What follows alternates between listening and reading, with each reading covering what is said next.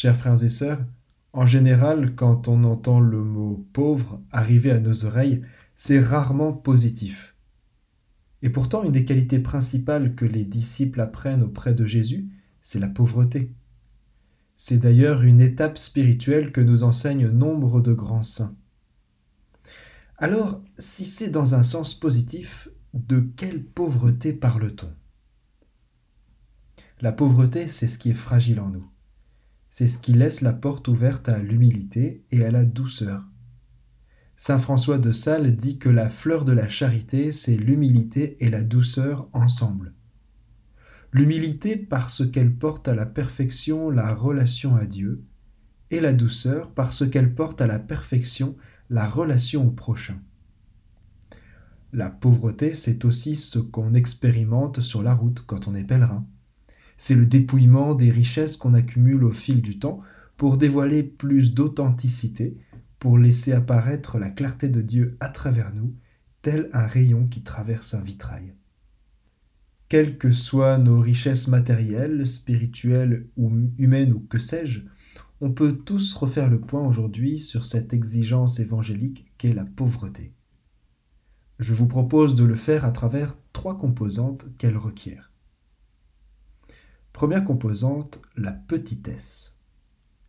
C'est la pédagogie de Dieu dans toute la Bible. C'est le chemin de Dieu. Il choisit toujours ce qui est plus petit, ce qui ne brille pas à nos yeux.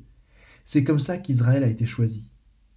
Si le Seigneur s'est attaché à vous, s'il vous a choisi, ce n'est pas que vous soyez le plus nombreux de tous les peuples, car vous êtes le plus petit de tous. Dieu passe par ce qui est petit et sans éclat, justement pour montrer sa grandeur et sa clarté. Il n'est donc pas étonnant qu'il dise à Sophonie Je laisserai chez toi un peuple pauvre et petit, il prendra pour abri le nom du Seigneur. Dieu choisit de revenir par la petite voie. C'est ce qu'expliquait Benoît XVI alors qu'il n'était encore que le cardinal Ratzinger. En parlant de notre Occident post-chrétien, il disait souvent que l'Église renaîtra d'un petit nombre, d'un petit troupeau qui aura la foi chevillée au corps. C'est la pédagogie divine de passer par ce qui est modeste, ce qui est petit. La petitesse. Deuxièmement, le bonheur. Une traduction superficielle avait mis sur les lèvres de la Vierge Marie à Sainte Bernadette Je ne vous promets pas le bonheur dans ce monde, mais dans l'autre. La traduction a été revue avec plus de finesse. Elle nous dit Je ne vous promets pas le bonheur de ce monde. Ce monde qui n'avait pas encore le confort d'une autre, ce qu'on peut entendre par là, c'est que la superficialité et la recherche effrénée de facilité n'apportent pas le bonheur. En effet, c'est ce que Jésus nous dit à travers les béatitudes. Le bonheur se retrouve dans l'authenticité des relations, dans la simplicité d'une vie qui se donne aux autres.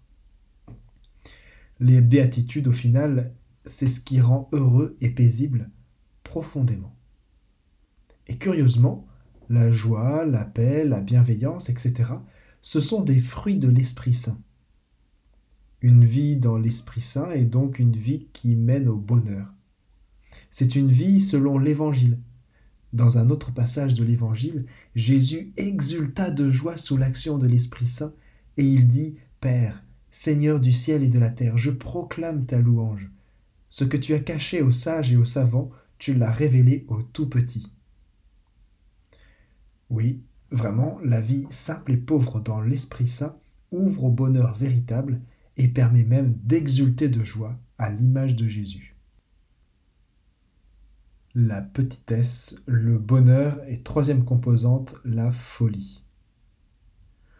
On pourrait dire la déraison. Justement, dans notre monde très rationnel, on recherche la sécurité en permanence. C'est une folie aux yeux de Dieu. C'est la parabole de l'homme riche dans laquelle Dieu lui dit Tu es fou, cette nuit même on va te redemander ta vie. Et ce que tu auras accumulé, qui l'aura? Cette sécurité pousse à l'immobilisme, alors qu'au contraire c'est le déséquilibre qui permet de marcher et même de courir. Quand on met un pied devant l'autre, on est déstabilisé. Il suffit de répéter ce mouvement audacieux pour pouvoir avancer. Ce qu'il y a de fou dans le monde, voilà ce que Dieu a choisi pour couvrir de confusion les sages. La folie dont parle Saint Paul, c'est autre chose. C'est celle qui est sagesse aux yeux de Dieu. C'est la liberté des enfants de Dieu qu'on est poussé à vivre à fond. Qu'est-ce qui pousse tant de jeunes à partir un an ou plus pour faire le tour du monde, pour s'investir dans l'humanitaire, pour découvrir autre chose, alors qu'ils n'ont pas terminé leurs études et qu'ils ne cotisent même pas pour la retraite? Qu'est-ce qui pousse certaines communautés à construire des monastères en France là où d'autres ferment? S'ils paraissent fous à nos yeux, c'est sans doute qu'on est encore de ce monde et qu'on a passé trop peu de temps devant la crèche et la croix.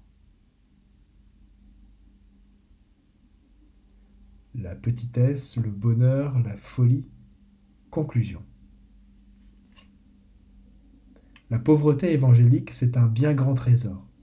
Et comme c'est précieux, c'est coûteux.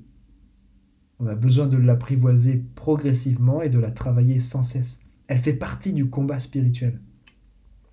À travers une multitude de petites choses du quotidien, on court toujours vers la sécurité et le confort. C'est ce qu'on pourrait appeler l'avarice. Est avare celui qui désire sans cesse ce qu'il n'a pas. Et l'avarice engendre la tristesse. Pourquoi désire-t-on toujours plus de compétences, d'argent, de repos, de charisme, d'écran, de facilité, d'attention, de reconnaissance, d'assistance, etc. Elle n'est pas heureuse avec ce qu'on a déjà? Néanmoins, dans l'Évangile, le Seigneur nous invite quand même à lui demander deux choses qu'on n'a pas assez. La foi et le pain quotidien. Bonne nouvelle, on est ici pour croire un peu plus et un peu mieux que notre vrai pain quotidien, c'est l'Eucharistie. Amen.